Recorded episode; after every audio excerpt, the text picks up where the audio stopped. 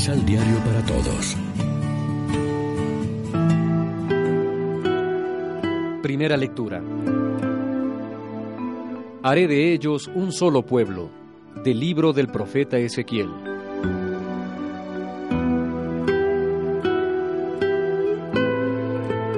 Esto dice el Señor Dios.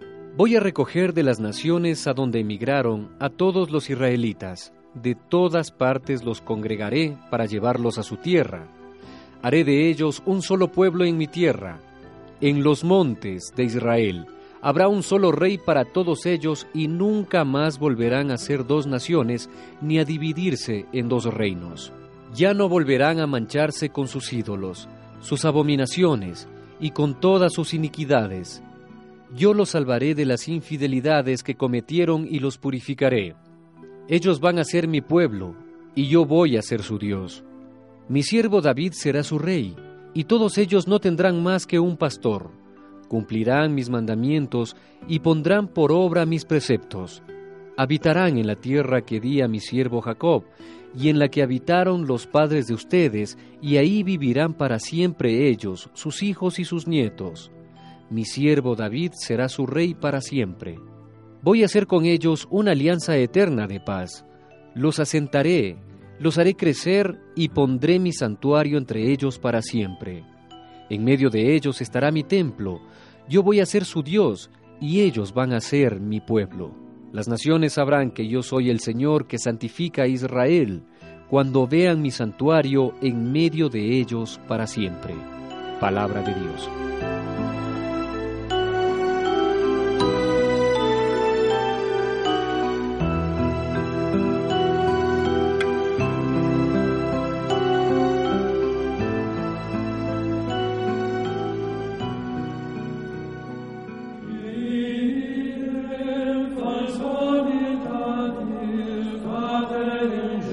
Salmo responsorial Jeremías 31. El Señor cuidará a su pueblo como un pastor a su rebaño. El Señor cuidará a su pueblo como un pastor a su rebaño. Escuchen pueblos la palabra del Señor. Anúncienla aún en las islas más remotas. El que dispersó a Israel lo reunirá y lo cuidará como el pastor a su rebaño. El Señor cuidará a su pueblo como un pastor a su rebaño porque el Señor redimió a Jacob y lo rescató de las manos del poderoso. Ellos vendrán para aclamarlo al monte Sión y vendrán a gozar de los bienes del Señor. El, Señor cuidará a su pueblo como un pastor a su rebaño. Entonces se alegrarán las jóvenes danzando, se sentirán felices, jóvenes y viejos, porque yo convertiré su tristeza en alegría, los llenaré de gozo y aliviaré sus penas. El Señor cuidará a su pueblo como un pastor a su rebaño.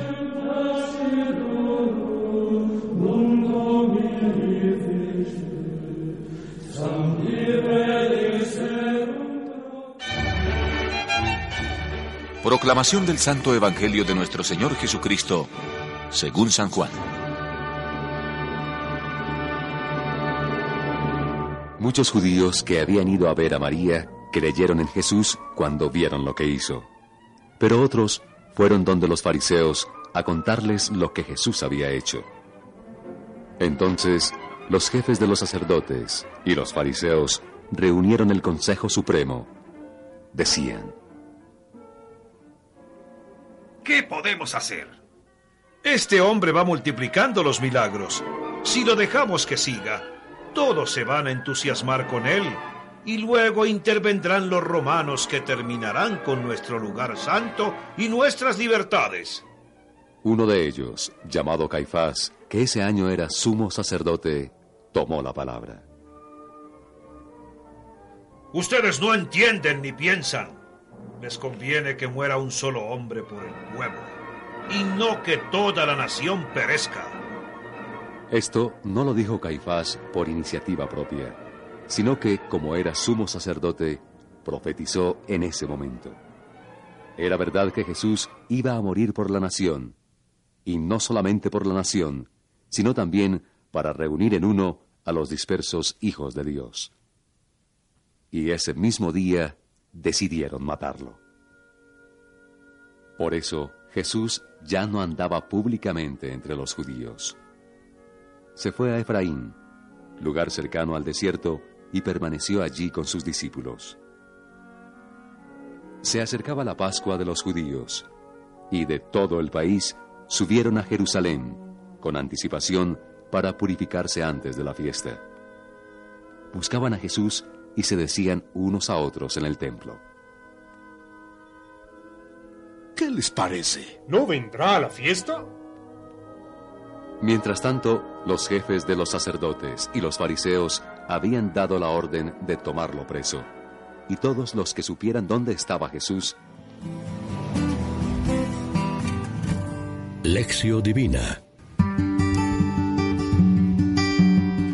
Amigos y amigas, ¿qué tal? Hoy es sábado 13 de abril y como siempre hacemos del pan de la palabra nuestro alimento espiritual. Una de las causas de la condena a muerte de Jesús va a ser la resurrección de Lázaro. Muchos judíos estaban en la casa de Marta y María para consolarlas por la pérdida del hermano. Los judíos, representantes de la antigua alianza, solo saben consolar, no saben traer vida nueva. Jesús es aquel que trae vida nueva. Así, por un lado, la amenaza de muerte contra Jesús y por otro, Jesús que llega para vencer la muerte. Los fariseos y la mayoría de la gente creen en la resurrección. Creían, pero no la revelaban. Era una fe en la resurrección al final de los tiempos y no una resurrección presente en la historia, aquí y ahora. No basta creer en la resurrección que va a acontecer al final de los tiempos, sino que hay que creer que la resurrección que ya está presente aquí y ahora en la persona de Jesús, que transforma todo el ser de la persona. No se trata de una revivificación del cuerpo, sino de una transformación total del ser de cada mujer o de cada hombre. Reflexionemos. ¿Qué significa para nosotros creer en la resurrección? Oremos juntos con el Salmo 71.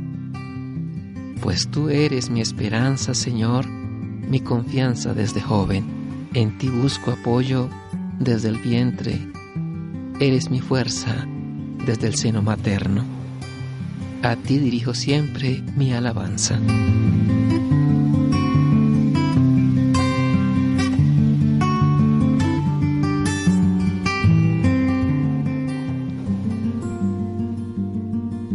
Complementa los ocho pasos de la Alexio Divina adquiriendo el emisal Pan de la Palabra en Librería San Pablo o distribuidores. Más información www.sanpablo.co Pan de la Palabra. Vive la reflexión.